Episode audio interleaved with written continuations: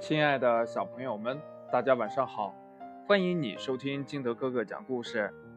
今天呢，金德哥哥给大家讲的故事叫《小猫喵喵的胡须》。小花猫喵喵非常爱漂亮，每天打扮得干干净净，还不忘呢在镜子前面照来照去的。有一天，它在草地上玩，碰见了小鸟和小鸭子。就高兴地跑了过去，跟他们打招呼。可是小鸟一看见它，就大笑起来：“嘿嘿，喵喵，你不是女孩子吗？而且这么小，怎么就有胡子了呢？”小鸭子在旁边也说：“哎呀，看起来跟老爷爷一样，真难看。”喵喵听了，撅着嘴，伤心地跑开了。他回到家，立刻把胡子给剪了。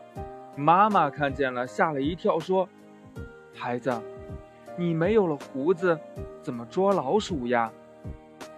我又不用胡子抓老鼠，而且呀，胡子很难看。淼淼说。猫妈妈叹了口气，什么也没说。第二天，猫妈妈听到了吱吱的声音。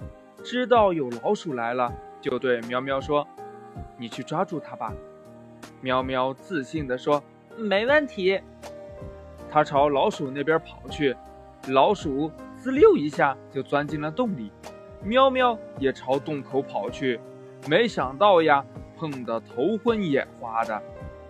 喵喵疼得哭了起来。这时候，妈妈走过来说。胡子对猫来说很重要，洞口能不能进去，用胡子一量就知道了。抓住老鼠呀，可缺不了它。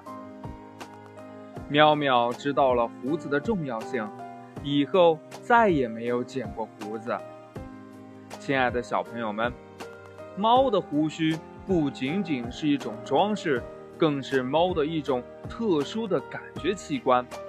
猫的胡须根部有极细的神经，稍微有一点触碰啊，就能感知到，跟这个雷达，嗯，它的作用很相似。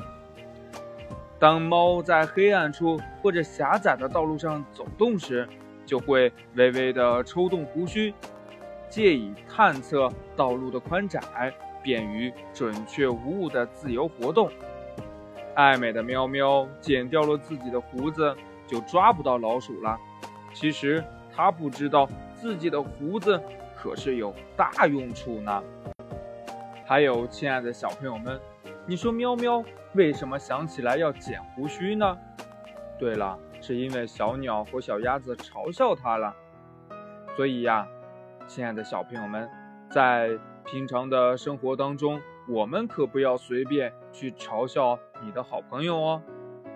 好了，亲爱的小朋友们，今天的故事呢就到这里。喜欢听金德哥哥讲故事的，啊，你可以下载喜马拉雅，关注金德哥哥，也可以添加我的个人微信号码幺三三三零五七八五六八。好了，亲爱的小朋友们，我们明天不见不散，拜拜。